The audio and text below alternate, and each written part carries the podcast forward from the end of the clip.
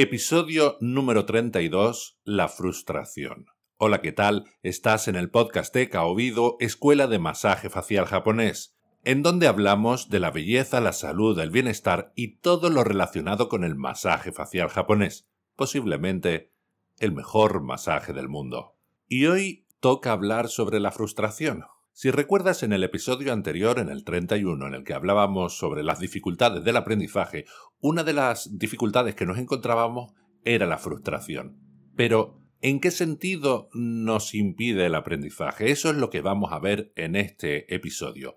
Pero primero vamos a acercarnos para saber qué es la frustración no es que haya hecho ninguna investigación profunda ni nada, ha bastado únicamente una ligera búsqueda en Google para encontrar dos definiciones que creo que son bastante acertadas y además las dos son primas hermanas, ¿no?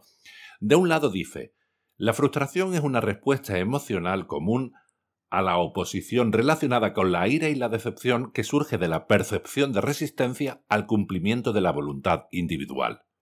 Interesante, ¿verdad? Pero creo que hay otra que dice prácticamente lo mismo, pero quizás un poco más precisa. Y dice, la frustración es la respuesta emocional común que experimentamos cuando tenemos un deseo, una necesidad, un impulso y no logramos satisfacerlo. Entonces sentimos ira, molestia y decepción.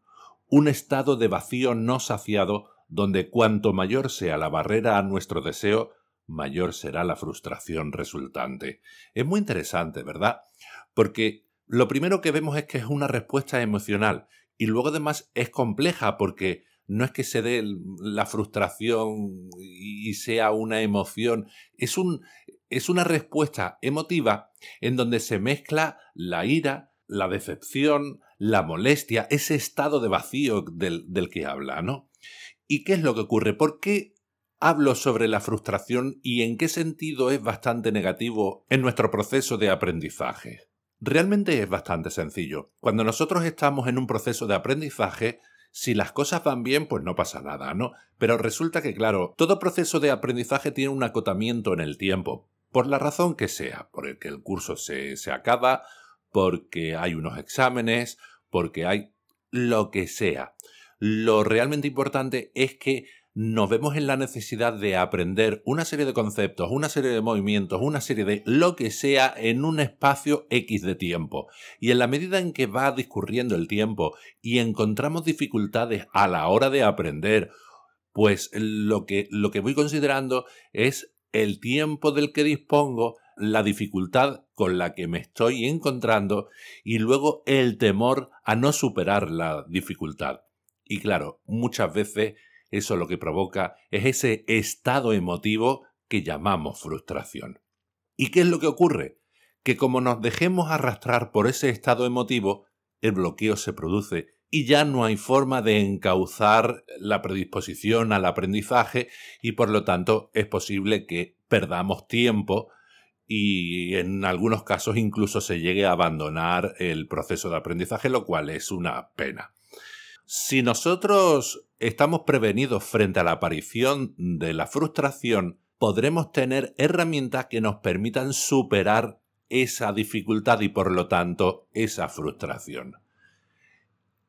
Desde mi punto de vista creo que la frustración es una llamada de atención y una oportunidad, una ventana de oportunidad bastante grande para la mejora. Cuando surge ese estado emotivo, sobre todo en los primeros momentos, Obviamente percibimos que hay algo que no funciona, pero cuando nos dejamos cegar por la emoción, no somos capaces de atender al detalle de qué es aquello que no funciona. En un libro que se llama La decisión, Eli Goldratt habla sobre la frustración en el caso de los científicos, ¿no? Porque cuando hay algo que yo tengo programado conseguir pero no lo consigo en el campo de la tecnología o en el campo de la ciencia, si yo en un momento determinado me, dejo llevar por ese estado de emoción, pues entonces no, no podrá haber ningún tipo de avance. Pero sin embargo, si reconozco que aquello que no estoy logrando y por lo tanto es una dificultad a la hora de progresar, lo único que tengo que hacer es observar cada uno de los detalles del proceso, en este caso del aprendizaje, pero podría ser también los procesos de, ensamblaje o los procesos técnicos o el diseño, lo que sea, para ver en qué concretamente se está fallando. Estoy pensando, por ejemplo, en Steve, en Steve Jobs, cuando en un momento determinado decidió que en una cosa, un aparato que se llamaba iPod, quería introducir un teléfono. Recordemos que los iPod Er, eran como, como una especie de iPhone, pero no tenía, no tenía teléfono. Y fue su genialidad, la genialidad de ver que dos cosas totalmente separadas estuvieran asociadas en el mismo aparato. Pero claro, cuando en un momento determinado eso se lo encarga a los ingenieros, pues los ingenieros empezaron a trabajar y sacaron lo que se llama un prototipo. Un prototipo es ya un producto acabado, pero claro, es de prueba para ver en qué fallan, porque eh, lo normal es que se hace un diseño, se hace, un, se hace un aparato provisional, por así decirlo, y se, le, se, se ve si funciona o no funciona. Normalmente se hacen distintos prototipos en donde se va mejorando aquellas cosas en las que va fallando. Y claro, si en un momento determinado el primer prototipo falla y se dejan todos llevar por la emoción, pues entonces probablemente ahora mismo no podríamos disfrutar de los iPhone. Sin embargo, eh, como eran absolutamente conscientes de que el fallo se iba a dar, y eso es lo que yo siempre propongo a la gente en los cursos. Tenemos que asumir que somos falibles, que vamos a equivocarnos, que el momento de equivocarse son las clases y las prácticas, y que el error forma parte del proceso de aprendizaje que en un momento determinado se me olvide una técnica o que en un momento determinado se me olvide algún detalle de una técnica, no pasa absolutamente nada, no nos impide el aprendizaje, es, más, todo lo contrario, es una oportunidad que se nos brinda a la hora de reflexionar sobre las técnicas y a la hora de reflexionar sobre em, lo que estamos haciendo para conseguir mejorarla y entonces ir creciendo sobre nosotros mismos. También descubrir cuáles son nuestros límites, cuáles son nuestras limitaciones, por si lo que tenemos que hacer es ajustar el desenvolvimiento técnico a nuestras limitaciones. Cada persona es totalmente diferente. Puede que tengamos límites mm, por, por, por a lo mejor lesiones en una mano. Puede que tengamos límites por, a veces incluso por tamaño. Cuando yo enseño, muchas veces veo que, las alumnas y los alumnos intentan imitar la posición exacta de mis manos. Pero ¿qué es lo que ocurre? Siempre digo que tenemos que poner las manos en relación al tamaño de las manos y al tamaño del rostro. Yo soy una persona muy alta, con unas manos, un tamaño de mano muy grande y por lo tanto la posición mía de las manos puede diferir de la de otra persona que tenga las manos más pequeñas. Y en ese sentido cada, cada persona tiene que buscar la posición de las manos que se ajuste mejor a su tamaño, a sus características físicas. Si fuera otro tipo de masaje a lo mejor no importaría tanto, pero Claro, teniendo en cuenta que, por ejemplo, vamos deslizando las manos por el, por el cuello y nos encontramos con la mandíbula, nos encontramos con distintos salientes, ¿no? Como el pómulo, la nariz, la oreja, pues tenemos que ir eh, ajustando la posición de la mano y, todo eso en función de, de, todo, de todo lo que nos vamos encontrando. Y eso solamente puede ocurrir en la medida en que voy viendo esas dificultades y en lugar de dejarme llevar por la emotividad, ir, estudiar, analizar y ajustar. En ese sentido, seremos capaces de crecernos. Y esto yo creo que es algo que podemos llevar a cualquier orden de nuestra vida.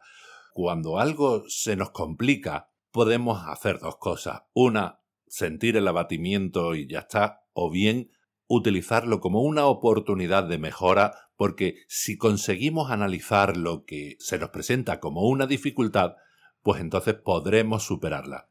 Siempre he pensado que frente a cualquier problema hay dos variables. Una es si puedo hacer algo y la otra es si no puedo hacer nada. Si el problema es absolutamente imposible de, solucionar, pues ya está, o sea, ahí, ahí nos quedamos.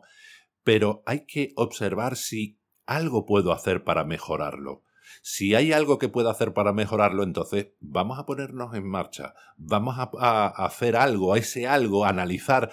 Inicialmente no, no tengo por qué saber qué es, pero en la medida en que yo sé cuál es el objetivo que quiero lograr, pues entonces debería también ajustar aquello que yo estoy, aquella dificultad y aquello que estoy haciendo, ajustarlo al objetivo que quiero alcanzar y por lo tanto conseguir superar esa dificultad y conseguir la meta que me estoy proponiendo.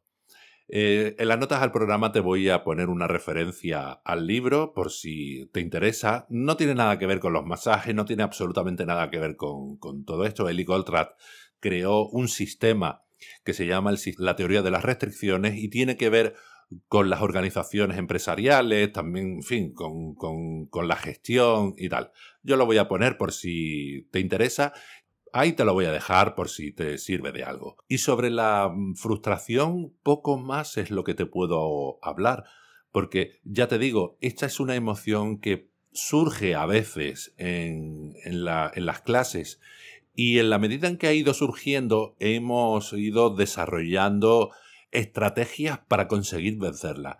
Recuerda una cosa, la misión del profesor es ayudar al alumno a alcanzar la meta del conocimiento o del desarrollo de la habilidad.